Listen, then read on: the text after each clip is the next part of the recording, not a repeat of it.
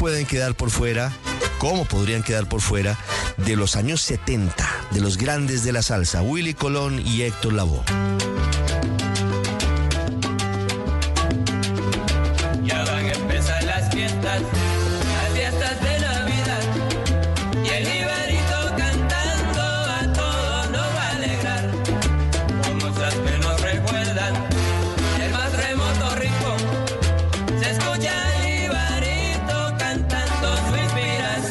Segundos en el radar les hablamos de la crisis en la salud, de lo que dicen las EPS sobre la falta de definición de los pagos por los medicamentos y procedimientos que están por fuera del plan básico de salud, lo que advierte la Procuraduría General de Colombia frente a esta situación.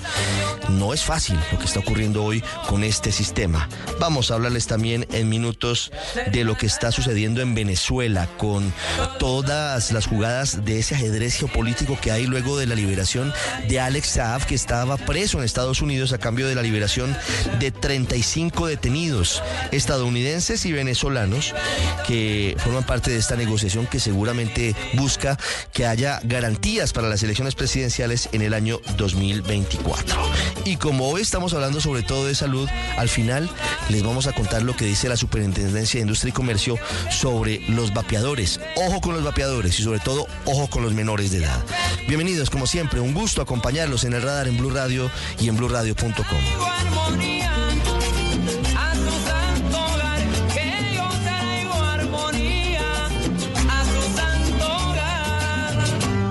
Se acerca la Navidad.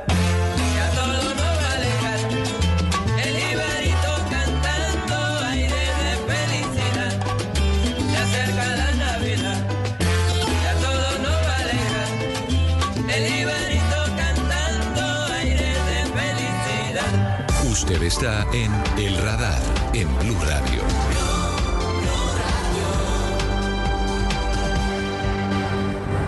En el radar no olvidamos a Venezuela, vamos a Caracas con Santiago Martínez, que nos trae el recuento de la novela por capítulos en la que se convirtió la liberación de Alex Saab, colombo venezolano nacido en Barranquilla, Colombia, pieza clave del régimen de Nicolás Maduro para su financiación irregular. Santiago, ¿qué movidas hay detrás de esta negociación con los Estados Unidos? Hola, sí, Ricardo, feliz tarde. Tres años y medio tuvo que esperar el gobierno de Nicolás Maduro para finalmente cantar victoria y recibir como un héroe al barranquillero Alex Saab.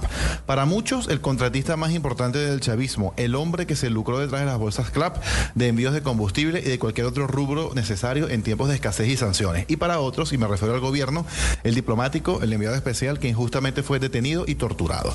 Su llegada a Caracas fue algo inesperada, aunque desde hacía varios meses corrían rumores de posibles negociaciones. De hecho, todo comenzó la noche del pasado martes cuando se filtró la información de que dos estadounidenses condenados por terrorismo serían escarcelados. Un proceso que se detuvo repentinamente, pero porque se trataba de algo mucho más grande que con el pasar de las horas fuimos conociendo. Y ya no solamente dos estadounidenses, sino los 10 que estaban acá detenidos, adicional a más de 20 presos políticos venezolanos. Todos a cambio del premio mayor de Alex Saab, nacionalizado venezolano y en juicio en Estados Unidos por presunto lavado de dinero. Acusaciones que prácticamente se borraron cuando llegó a Caracas. Darle la bienvenida a este hombre patriota que resistió 40 meses las condiciones más dolorosas de secuestro, cárceles inmundas, tortura física, tortura psicológica, amenazas, mentiras. De los detalles que se conocen, habría sido en San Vicente de las Granadinas que se hizo el intercambio entre los estadounidenses y Alex Saab. Allí estuvo Jorge Rodríguez, presidente del Parlamento y jefe negociador del chavismo. Una vez en Maiquetía fue recibido por Silvia Flores, la primera dama, por su familia, su esposa, sus amigos, sus cuatro hijos, quienes le llevaron ropa, calzado y rápidamente, tras los abrazos correspondientes, fueron hasta el Palacio de Miraflores, donde obviamente no faltaron más elogios. Allí Nicolás Maduro, visiblemente emocionado, reveló que Qatar fue clave en toda la negociación. Quiero agradecer de manera muy especial al emir de Qatar, al gobierno de Qatar, un facilitador brillante de exquisita diplomacia para el acercamiento, para los diálogos, para la firma de los acuerdos. En medio de ese abrazo entre Nicolás Maduro y Alex Saab, vimos cómo el barranquillero confesó que tuvo temor de ser abandonado por el gobierno. De hecho, en sus muy breves palabras agradeció tanto a su familia como al chavismo por no dejar de pedir su liberación durante estos tres años y medio. Gracias a mi esposa Camila por mantenerme con vida estos tres años y medio. Porque su lucha inquebrantable y su amor mantuvo mi fuerza viva y a nuestra familia unida. Gracias al pueblo de Venezuela, me siento orgulloso de servirle al pueblo de Venezuela y de servirle a este gobierno, un gobierno humano, un gobierno leal, un gobierno que no abandona. Pero la agenda de Alex Saab no culminó allí, pues al día siguiente llegó hasta el Parlamento, donde fue oficialmente incorporado como miembro pleno de la delegación de diálogo del gobierno en la mesa de negociación de Barbados. El anuncio lo hizo Jorge Rodríguez. Yo quiero desde aquí y frente a ustedes, con presencia de toda la delegación de la República Bolivariana de Venezuela, ante la mesa de diálogo, dar un aplauso a nuestro delegado de la mesa de México, Alex Saab. Y allí, de nuevo, en medio de este acto, escuchamos a Alex Saab decir que nada de lo que lo acusaron en Estados Unidos pudieron comprobárselo. Fui secuestrado, torturado, aislado, calumniado, difamado y después de 1286 días no pudieron comprobar ni un solo delito, no pudieron presentar ni una sola prueba, ni contra mí ni contra Venezuela. Incluso en una muy breve respuesta a Noticias Caracol, negó haber colaborado con la justicia norteamericana. Se dice que ha colaborado con la justicia norteamericana, ¿es cierto? Hace tres años y medio. Y aunque por lo pronto Alex Saab tiene esta asignación con el gobierno en los diálogos con la oposición, es probable que igual quedarse en Venezuela sea su opción por ahora, pues recordemos que en Colombia tiene una investigación abierta y seguramente emprender de nuevo viajes internacionales no esté planteado. Desde Caracas, Santiago Martínez para el radar de Blue Radio. Hacemos una pausa y ya regresamos al radar. Ya regresamos a El Radar en Blue Radio. ¿Qué, qué alimenta a mi mamá? Mi primera gran sonrisa, mis primeras palabritas, como crezco a toda prisa, solo quiero de lechitas. Son mis nuevas de lechitas, mis galletas las más ricas, con amor como ingrediente y con leche de lechitas. Las primeras galletas de tus hijos tienen que ser de lechitas, porque verlos felices te alimenta.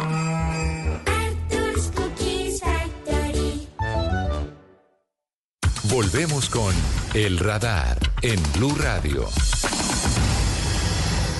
Estamos terminando el año 2023 y estamos todavía en el mismo limbo, con la misma incertidumbre de hace varios meses en torno al sistema de salud que atiende a millones de colombianos, en particular frente a la financiación por parte del Estado de los medicamentos que están por fuera del plan básico de salud y con una gran incertidumbre sobre finalmente cuál será el incremento que se definirá por parte del Ministerio de, la, de Salud para la unidad de pago por capitación, que es el elemento fundamental para garantizar la atención de millones de pacientes en todo el país.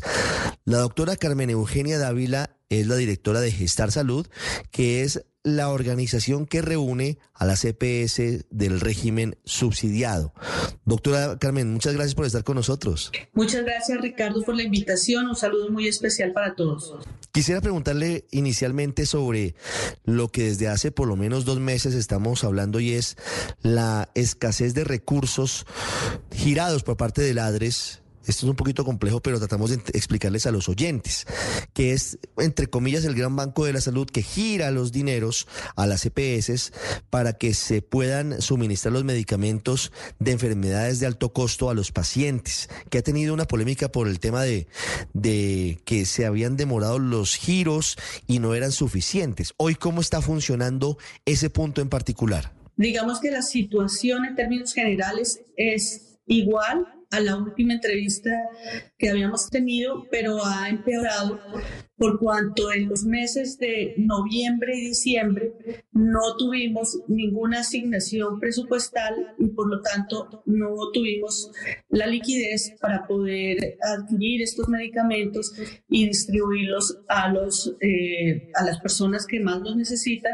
que en general son personas que padecen de enfermedades huérfanas de alto costo y cuyos medicamentos son extremadamente costosos. Entonces, eh, dentro de la ley y el arreglo institucional que existe en el país, estos medicamentos se financian con recursos del Estado eh, para beneficios pero las personas que los necesiten acceden a ellos a de unos recursos que, que reconoce el Estado para administración de las EPS que se llaman presupuestos máximos.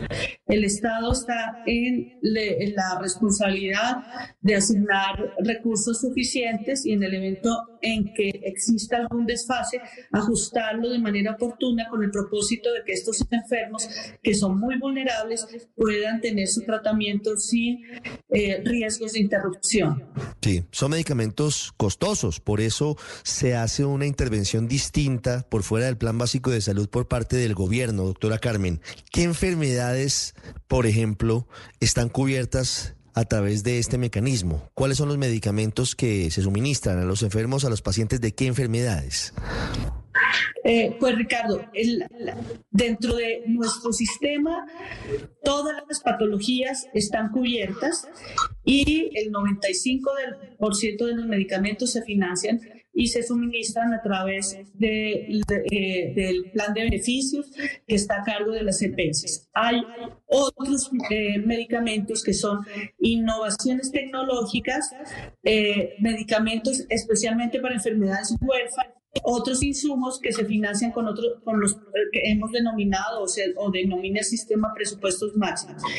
Es las personas que se benefician de estos eh, recursos son personas que tienen diagnósticos huérfanas y eh, en algunos casos eh, enfermedades complejas como por ejemplo cáncer eh, y otras enfermedades de muy alto costo y cuyos medicamentos para el tratamiento digamos son innovaciones que tienen todavía un altísimo costo y que no hacen parte del plan de beneficios en muchos casos hay que importarlos individualmente para el paciente. Entonces esto es como como la particularidad de estos medicamentos y la razón por la cual preocupan tanto a los pacientes y usuarios y pues lo vemos en los medios como permanentemente manifiesta su preocupación por ellos y también es una preocupación de las EPS esto porque pues no existen los recursos para poder garantizarlos con continuidad y con oportunidad.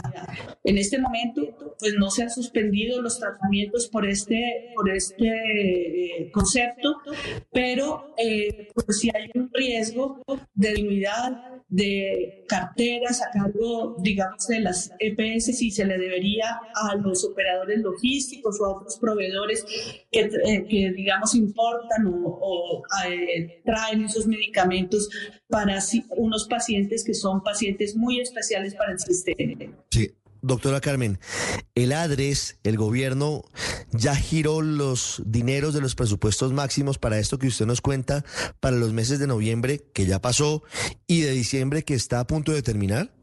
No, Ricardo, no ha girado estos recursos y tampoco los, no los ha asignado. Eh, es decir, no tienen un respaldo presupuestal y por lo tanto no tenemos la liquidez.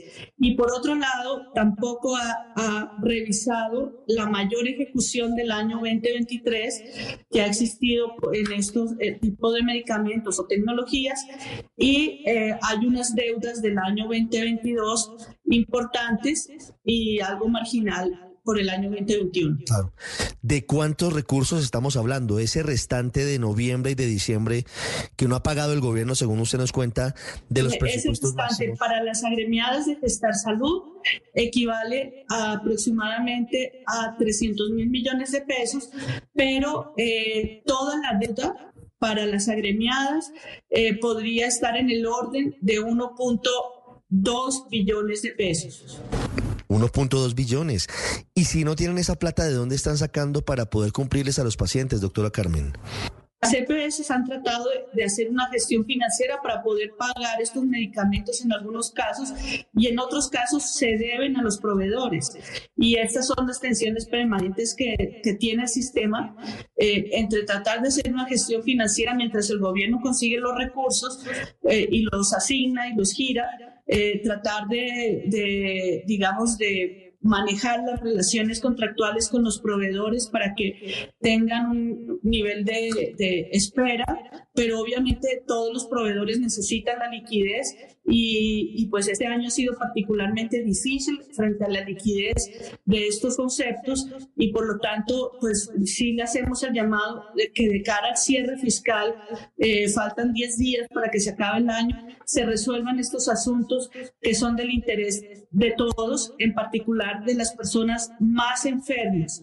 Eh, recordemos que aquí es, las personas que son beneficiarias de estos medicamentos son las personas que realmente tienen diagnósticos muy difíciles.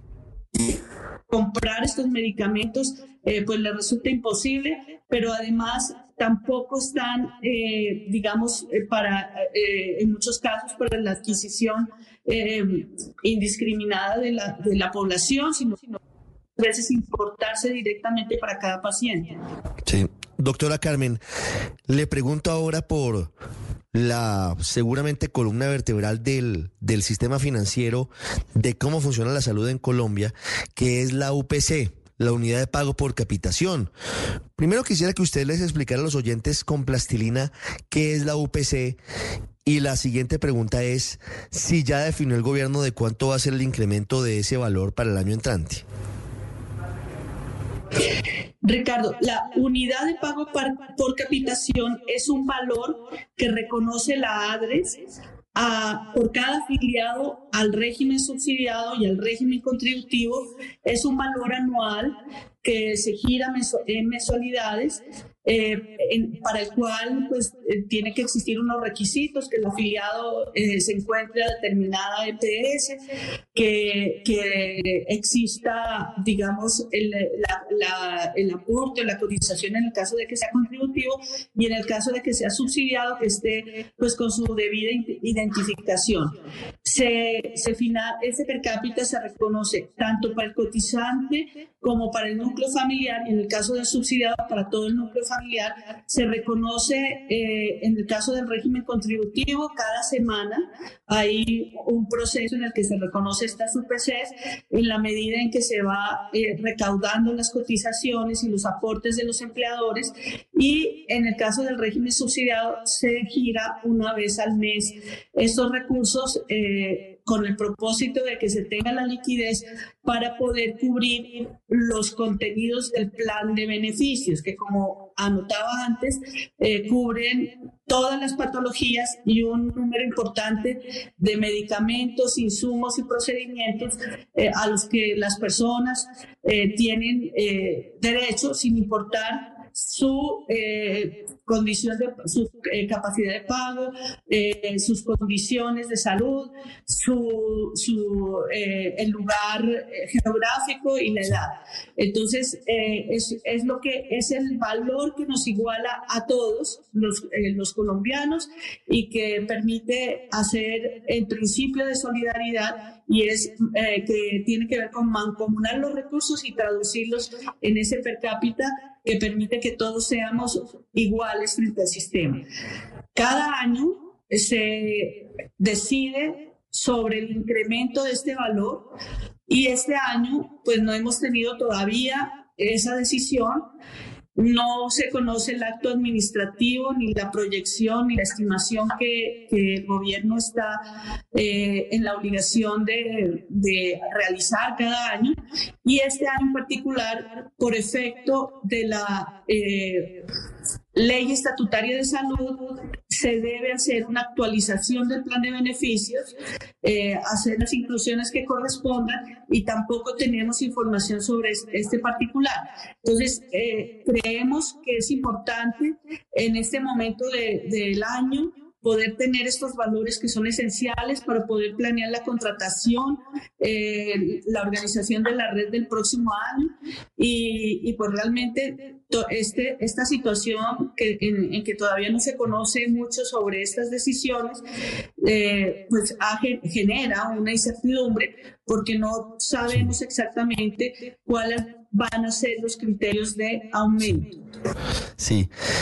¿Y cuál es eh, la consecuencia de esa incertidumbre, doctora Carmen? El hecho de que hoy no se sepa de cuánto va a ser el aumento de la UPC para el año 2024. Bueno, hay una norma que establece que en el evento en que no existan estudios, eh, circunstancia que nunca ha pasado, porque siempre los estudios están para estas fechas, eh, dice la norma que la UPC se incrementará eh, automáticamente con el IPC causado. Esto, digamos, puede generar y mantener un desequilibrio que ya se está observando en esa relación de la unidad de pago por capitación frente al costo del plan de beneficios y que venimos observando desde el año 2022 y 2023, que hemos venido conversando con el ministerio, presentando información, eh, pero todavía pues no, no conocemos cuál es eh, la definición frente a eso y lo que uno eh, pensaría es que es necesario considerar no solamente el ajuste por IPC, que sería el que sería automáticamente si no hay estudios, pero eh, además un crecimiento real que permita generar el equilibrio eh, entre en esa relación y que la prestación de los servicios de salud en este momento eh, en que se está discutiendo una reforma y que necesitamos poder concentrarnos también en la garantía del derecho de las personas, sea equilibrada. Doctora Carmen, quiero preguntarle para finalizar sobre cuál es su pronóstico frente al futuro del sistema de salud en Colombia con lo que hoy está ocurriendo. Hablando un poco de lo que va a pasar en el 2024, frente a la incertidumbre por la UPC que no se ha definido su incremento para el año entrante, frente a el no pago por ahora de los presupuestos máximos de noviembre y diciembre y con una reforma a la salud que pasó en Cámara y que ahora afrontará el examen del Senado y si llega a ser aprobada de la Corte Constitucional. Hoy los colombianos tienen que estar preocupados frente al futuro de la atención en salud. Digamos que, que es un escenario de mucha incertidumbre para quienes tenemos la obligación de, garantizar el derecho a la salud. Quisiéramos que los colombianos estuvieran pues tranquilos, eh, pensando en que las organizaciones del sector están haciendo lo posible pero también debemos decir que se depende, eh, dependemos de unas decisiones del gobierno nacional que todavía no conocemos y que, y que es necesario que se conozcan con todo el soporte técnico para poder, eh, digamos, continuar este camino, eh, que exista la atención sin ninguna afectación a la continuidad, hasta que se defina el futuro del sistema con la reforma que cursa en el Congreso y que va para tercer debate en el Senado de la República. Sí, le insisto, hoy deberían preocuparse los colombianos por la atención en salud, el futuro de la misma. Nosotros no queremos preocupar a los colombianos porque están las EPS haciendo la mejor gestión para que no haya, eh, digamos, interrupción de los tratamientos y que eh, haya cierta normalidad pero sí dependemos del gobierno nacional. Y por eso es ese llamado al gobierno que entre tanto se aprueba esta reforma, eh, se garanticen los recursos necesarios para eh, financiar adecuadamente eh, el servicio de salud en el año 2024. Como decíamos en esta entrevista, venimos de unas tensiones financieras muy fuertes en los años 2022 y 2023.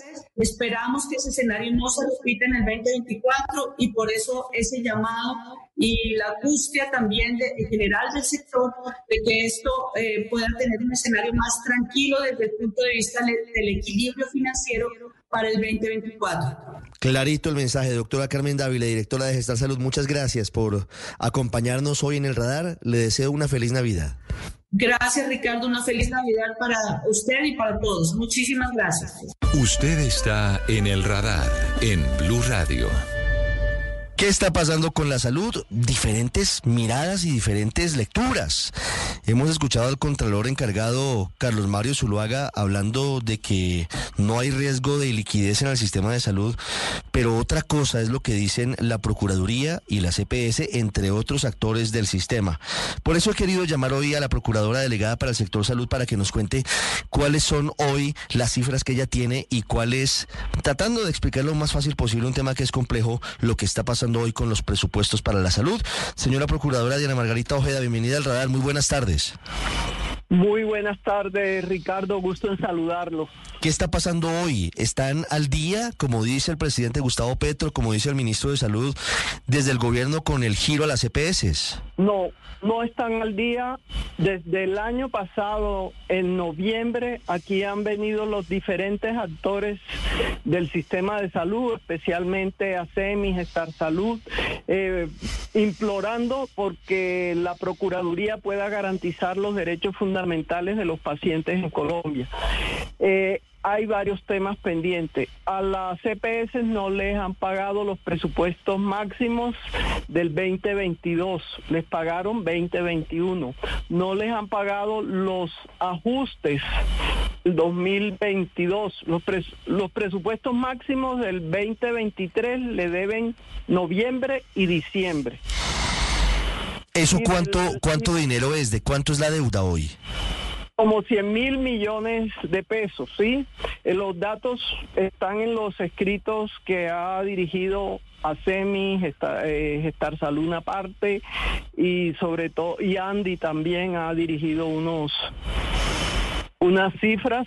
Nosotros lo que alertamos es sobre la garantía del derecho fundamental. No se puede seguir confundiendo y diciendo que están al día en la UPC. Es que ellos no están hablando de UPC 2023, están hablando del pago de los presupuestos máximos del 2023 que se le está debiendo noviembre, diciembre. Están hablando de los ajustes a esos presupuestos del 2023 2022 y por supuesto lo que va corrido del 2023.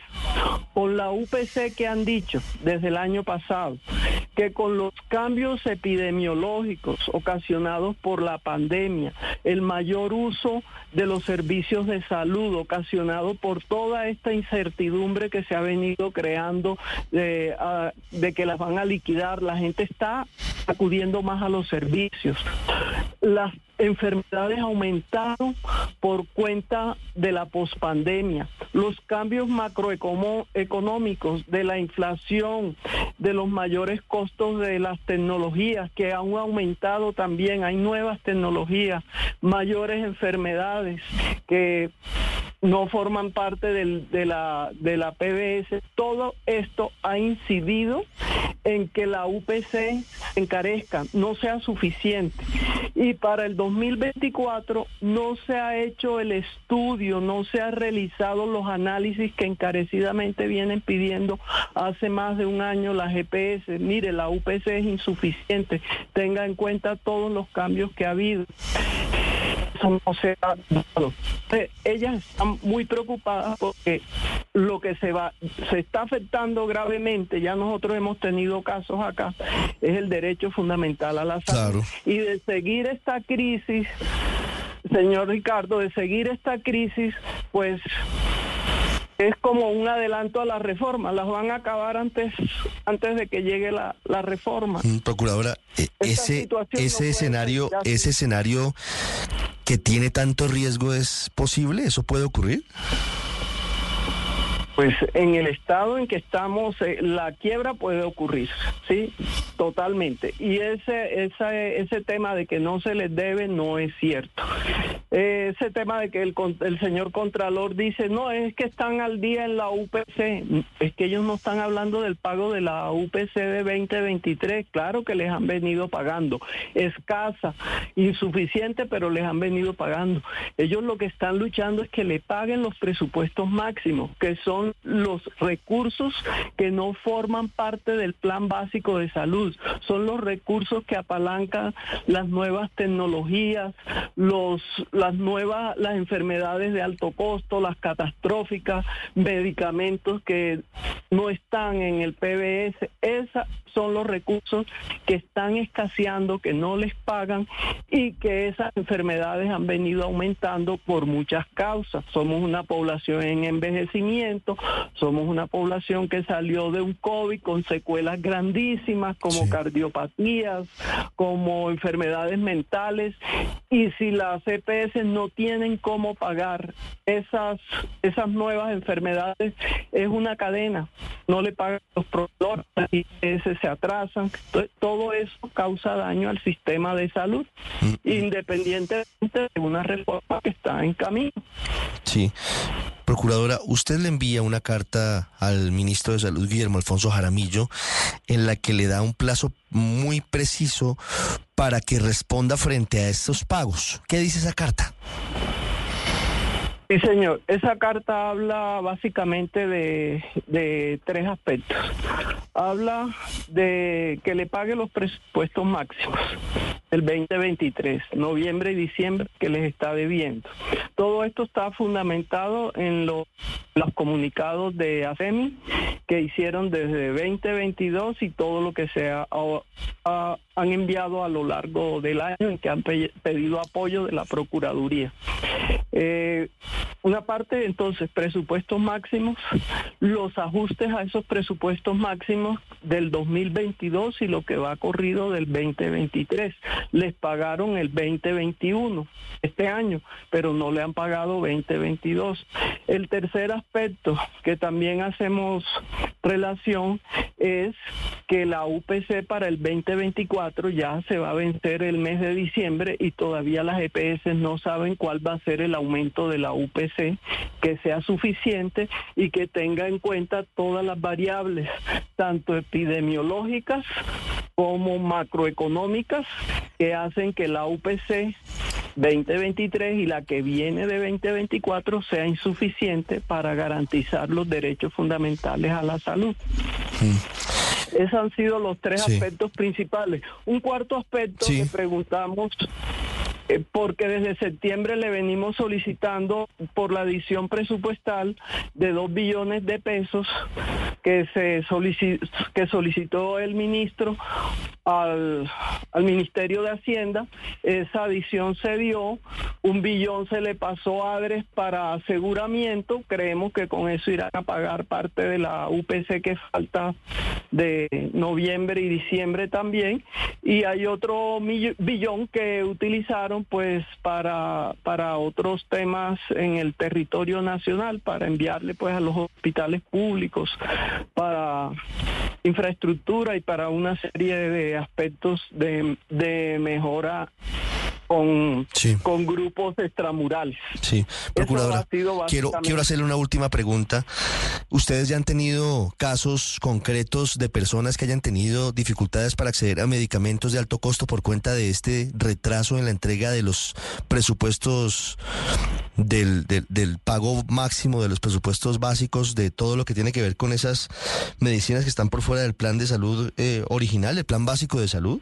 los presupuestos máximos. Sí, claro, claro, eso, eso es permanente. Mire, nosotros este año hemos atendido con fecha 15 de diciembre 3.005 casos en salud y otros que se han venido que no lo hemos radicado por la urgencia misma y um, algunos de ellos tienen que ver con que tienen eh, personas, pacientes que tienen derecho a, a enfermera, eso se lo han suspendido así estén en vida vegetativa, se lo han suspendido. Medicamentos de alto costo, unos eh, se han demorado por la escasez, por el desabastecimiento o por el cambio intespectivo que hizo lo Cruz Verde con, con la EPS Sanita. Hace poquito tuvimos el caso de un paciente con una esclerosis múltiple que llevaba desde octubre que no le podían entregar ese medicamento que es tan delicado por los cambios Cruz Verde eh, de, de, suspender esos medicamentos de alto de alto costo. Es que todo es una cadena que va en detrimento del sistema de salud. Tenemos muchas quejas, muchas quejas. Sí. Muchas este quejas ejemplo, puntuales, eso es muy delicado. Muchas quejas, muchas quejas puntuales que nos llevan a, a mirar que hay una crisis sistémica. Si no las acaba la reforma, las acaba que no les pagan. Ahora, el, el crédito en que ellas se ven expuestas, el daño reputacional, sí, eso salir a decir que están haciendo pero sin pruebas y sin nada o que se roban la plata o desviación de recursos sí yo uno dice bueno de dónde sacan eso sin conocimiento de, de causas sí. sin una investigación un anticipo se pueden hacer anticipos están previstos en el decreto 780 de el 2016, en el 441, un paciente capitado es un paciente que, que se le paga por adelantado al- a, la, a la IPS. Sí. Después se revisan las glosas, se depura la cuenta, dice, ah, bueno, les iré más o les iré menos, pero eso no quiere decir que se hayan robado la plata, como se dio a entender hoy con, con la nueva EPS. Sí. ¿Qué Pues, veo yo? sí. Que hay estrategias definidas que van conduciendo a deteriorar el sistema de salud, acabar con lo que se ha construido en 30 años. Sí, pues procuradora, eh, mi última pregunta es sobre esa misma hipótesis. Y es que en los pasillos y en el sector de la salud se habla mucho de esa posibilidad de que haya un plan B del gobierno frente a la reforma de la salud que ha tenido tantas dificultades para tramitarse en el Congreso de la República. Apenas va en dos de cuatro debates y, ha tenido muchos problemas.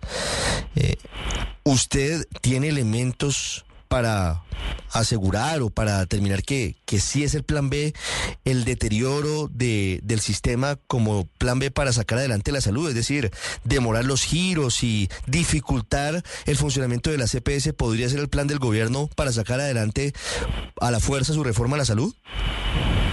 Mire, ahí están los informes de los gremios. Yo no soy la que lo digo. Están los informes de los expertos en salud, eh, eh, los informes de Así Vamos País, los informes de ministros en todos unidos, los informes de diferentes organismos, ¿sí? Y todo conduce a que la reforma como está concebida sería un retroceso en los derechos fundamentales para el país, porque ataca la mismo en la misma ley estatutaria de salud.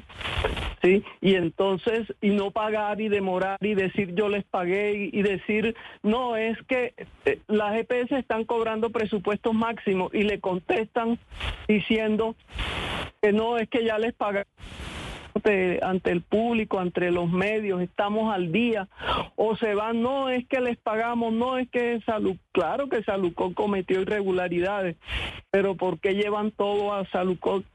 ¿Por qué no miran toda la gestión que están haciendo con las uñas? Eso es acabar con lo que se ha venido construyendo durante 30 años.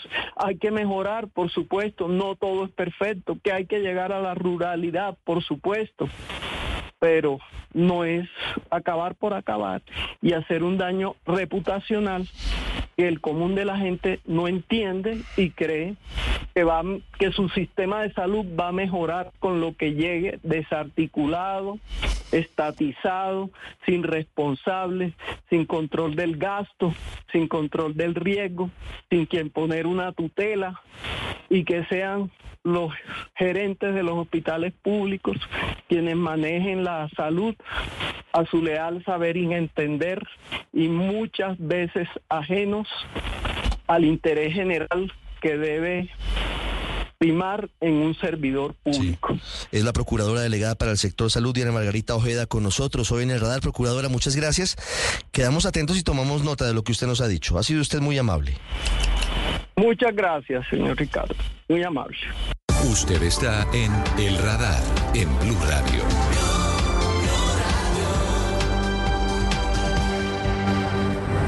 Una de las grandes amenazas, y no me da temor decirlo, que se están poniendo sobre la juventud, sobre los jovencitos menores de edad y también sobre los adultos, aunque al final el adulto tiene la libertad de elegir cómo se muere y cómo se envenena.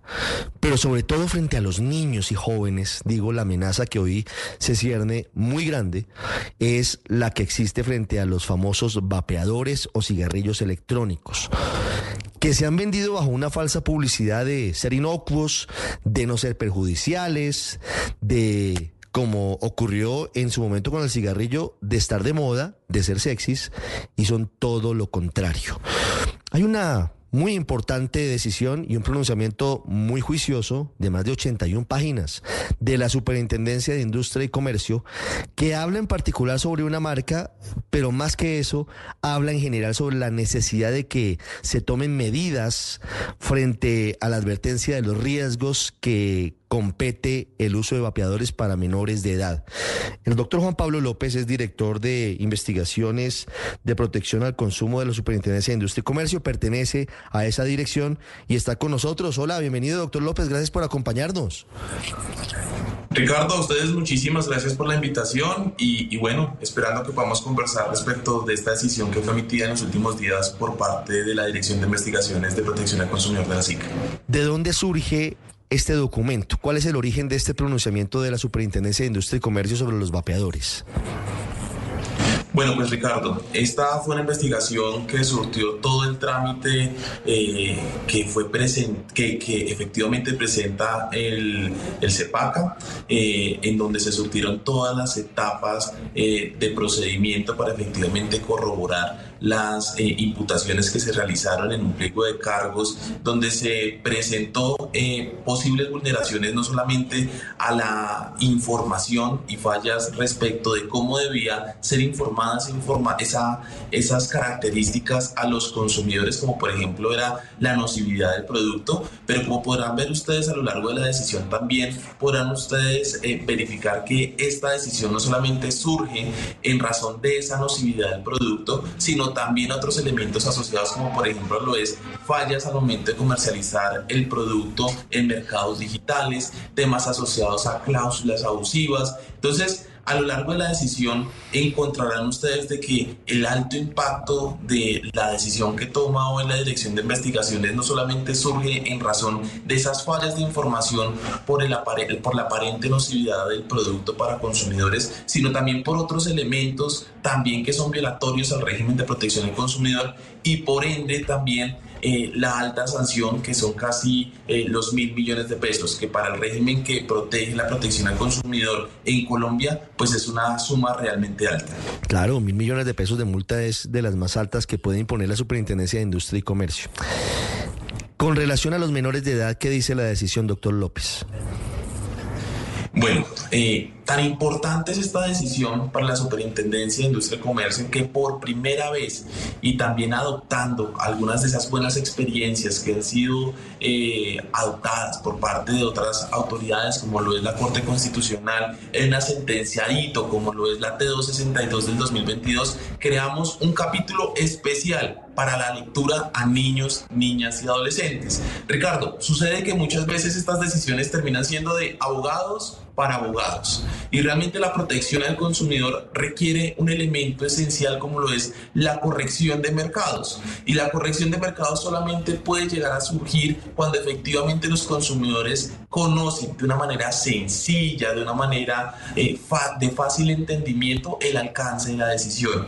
Y siendo así, quiero que en este espacio eh, surja esta invitación para toda nuestra audiencia de que eh, exploren las diferentes redes sociales de la Superintendencia de Industria y Comercio y conozcan esta decisión eh, y el extracto especialmente de la misma en donde podrán ustedes hacer la lectura de la misma para niños, niñas y adolescentes, donde termina siendo casi que una historia contada para este grupo poblacional de especial protección y podrán entonces de esta manera conocer los impactos que pueden llegar a generar el consumo de este tipo de productos, eh, la razón de las competencias de esta autoridad y el porqué de la sanción que hoy es objeto de esta discusión. Claro. ¿Se toma algún tipo de determinación frente a la necesidad de que esa pedagogía a futuro, no solamente desde la superintendencia, sino desde otras entidades, esté focalizada hacia los niños o hacia los menores de edad, que no sea excesivamente técnica, que no permita entender cuál es el riesgo real de utilizar ese tipo de elementos?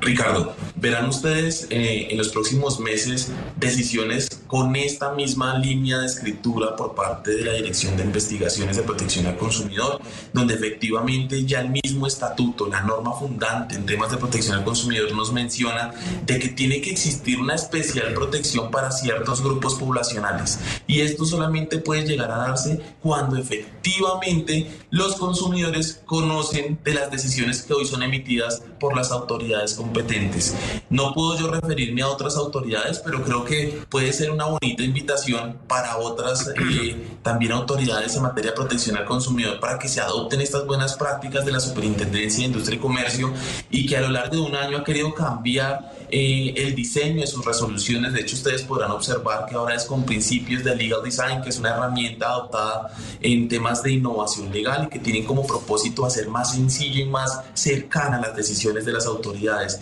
democratizar el acceso en la protección al consumidor. Sí. ¿Cómo debe ser esa pedagogía, doctor López, para los niños, para los jóvenes? Yo creo que el primer paso que se está dando es eh, dar alcance de las decisiones en una lectura fácil para estos grupos, pero encontrarán que hay muchísimos proyectos que están siendo emitidos por parte de esta autoridad con guías de eh, lectura sencilla para ciertos grupos. Encontrarán ustedes que en los últimos meses hemos sacado eh, algunas guías de buenas prácticas en temas de cómo escribir un contrato de manera sencilla por parte de productores y proveedores para un fácil entendimiento por parte de consumidores. Encontrarán también ustedes ustedes unas guías en temas asociados a cómo eh, hacerle entender a los emprendedores que también tienen obligaciones en temas de seguridad en el producto. Encontrarán ustedes también algunas eh, guías de buenas prácticas en temas de relaciones de consumo, género y diversidad sexual y cómo no puede llegar a existir algún tipo de estereotipo de barreras de acceso para algunos grupos poblacionales. Yo creo que esta administración efectivamente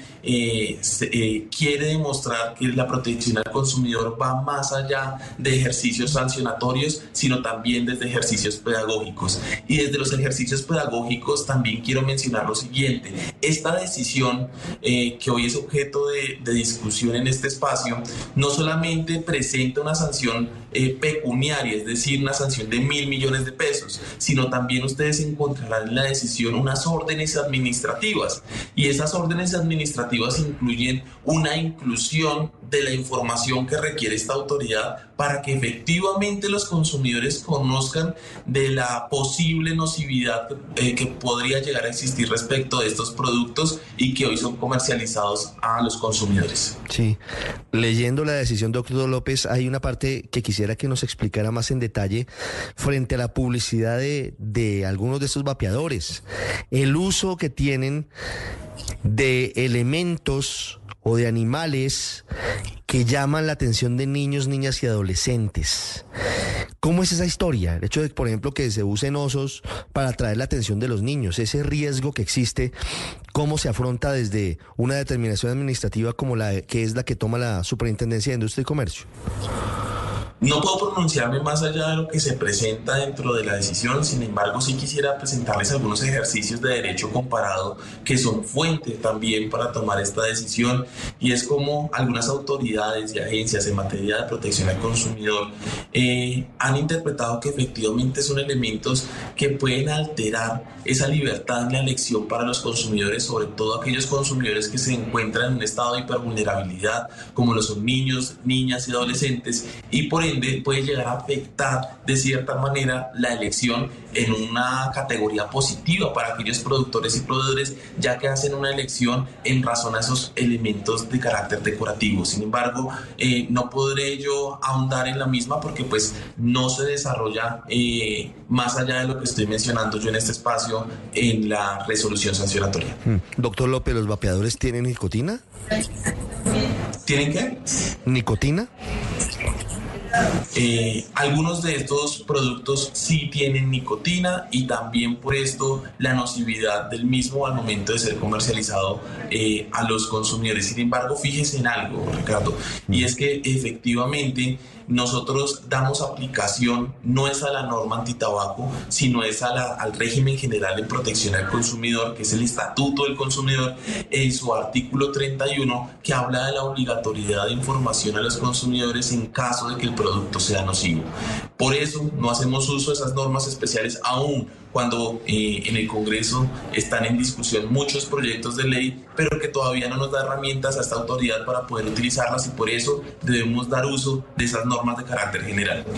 Sí, doctor López, para finalizar, la pregunta es sobre lo que a usted le atañe. Por supuesto que, que hay otras áreas del conocimiento desde la medicina y, y los congresistas harán su tarea desde lo legislativo, pero desde, desde el manejo de, del cuidado de la publicidad que puede ser engañosa, desde el manejo de las marcas, desde la posibilidad de que el consumidor tenga todos los elementos, ¿qué tan frecuente es que algunas de las marcas engañen a los niños o intenten engañar a niños y jóvenes. Eso, hablando de este caso a propósito, que me parece muy llamativo y sé que usted no se puede pronunciar de fondo sobre lo mismo, sí pareciera que hay algunas marcas interesadas en eso, en, en, en, en atraer la atención de los niños o jóvenes con figuras que les son cercanas para atraparlos en el consumo. E, Eso, eso qué tan frecuente es, o estudios similares qué tan frecuentes son en la superintendencia.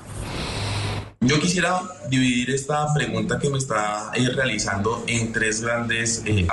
El primero es señalar que para esta autoridad ha sido de gran importancia el poder eh, presentar un ejercicio de observancia frente al sector y tan es así que usted encontrará que esta no es la primera decisión en temas de vapeadores, tenemos otras eh, que también han sido de eh, importante socialización por parte de esta autoridad, como por ejemplo lo es ante Vapor Kingdom, la British American Tobacco, DJI, entre otros. Eso es el primer elemento que quisiera señalar. Respecto del segundo, eh, se están presentando algunos ejercicios autorregulatorios que creo que también vienen en armonía con las políticas actuales de la autoridad y es no solamente eh, presentar ejercicios sancionatorios, sino también de carácter preventivo y de esta manera eh, presentamos de manera permanente algunos ejercicios que están siendo desarrollados con algunas empresas, con algunas, eh, algunos gremios, con el propósito de que ellos mismos puedan autorregularse y efectivamente, como lo han hecho otras autoridades, disminuir aquellas quejas que son presentadas por parte de consumidores y que en algunos casos sobrepasan la capacidad respuesta de esta autoridad. Eh, y creo que es un elemento importante y que ojalá muchas de estas empresas que hoy nos escuchan, no solamente en temas asociados a nocividad de productos, sino en temas de publicidad, de información, se acojan a estos elementos de orden eh, autorregulatorio y que claramente quieren promover un ecosistema de protección al consumidor más justo. Y como tercer elemento, ya un poco más asociado a la pregunta que usted me señala de si efectivamente conocemos situaciones respecto de elementos publicitarios o de información que puedan alterar el proceso de elección libre para niños o niñas en razón a estos elementos publicitarios. Actualmente esta superintendencia no tiene conocimiento respecto del mismo. Eh, no hay una norma especial que señale algún elemento regulatorio frente a este tipo de publicidad. Eh, sin embargo, siempre estamos nosotros eh, atentos de las denuncias que puedan provenir por parte de los consumidores, para lo cual ponemos plena atención por medio de los canales dispuestos por parte de la superintendencia, que a propósito quiero mencionarlos en este espacio, es en contáctenos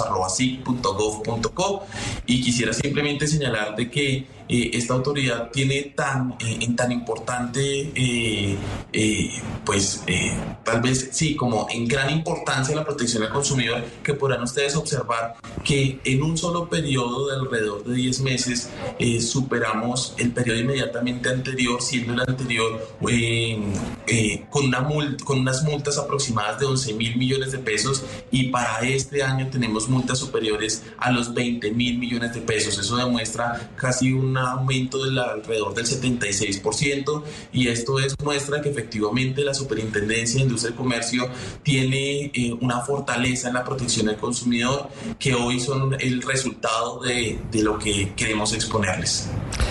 Contacto arroba sic.gov con v.co. Contáctenos. Contáctenos, contáctenos, contáctenos, corrijo, contáctenos arroba sic.gov.co para tener esa interlocución directa sobre los derechos de los, de los consumidores, de los usuarios. Doctor López, muchas gracias por esta charla. Muy interesante lo que tiene que ver con, en particular, vapeadores, pero en general con la forma en la que se presentan estas historias y estas denuncias cuando hay eventualmente publicidad engañosa o no tan clara para los niños y jóvenes. Ha sido usted muy amable.